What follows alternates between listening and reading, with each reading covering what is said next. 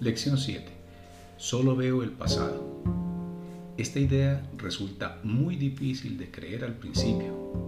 Sin embargo, es la razón fundamental de todas las anteriores. Es la razón por la que nada de lo que ves significa nada.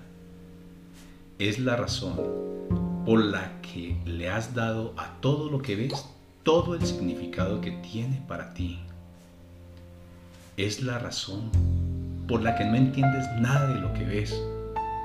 Es la razón por la que tus pensamientos no significan nada y por lo que son como las cosas que ves. Es la razón por la que nunca estás disgustado por la razón que crees. Es la razón por la que estás disgustado porque ves algo que no está ahí. Cambiar las viejas ideas que se tienen acerca del tiempo es muy difícil porque todo lo que crees está arraigado en el tiempo. Y depende de que no aprendas estas nuevas ideas acerca de él. Sin embargo, esa es precisamente la razón por la que necesitas nuevas ideas acerca del tiempo. Esta primera idea acerca de Él no es realmente tan extraña como puede parecer en un principio. Observa una taza, por ejemplo. ¿Estás realmente viendo la taza?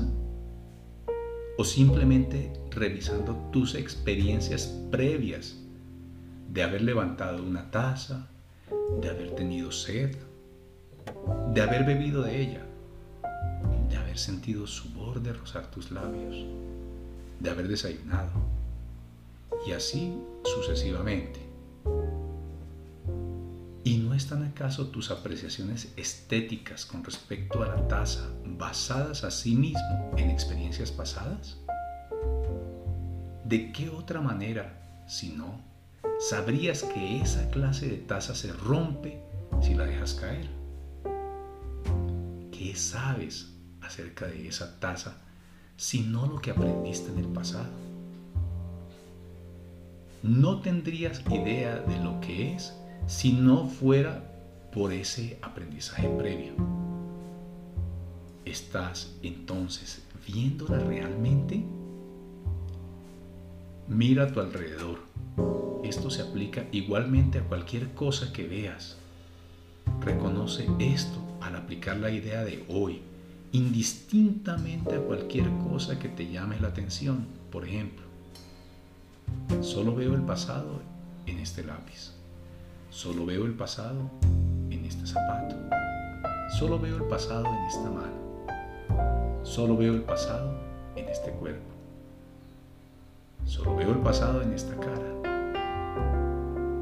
No te detengas en ninguna cosa en particular, pero recuerda no omitir nada específicamente.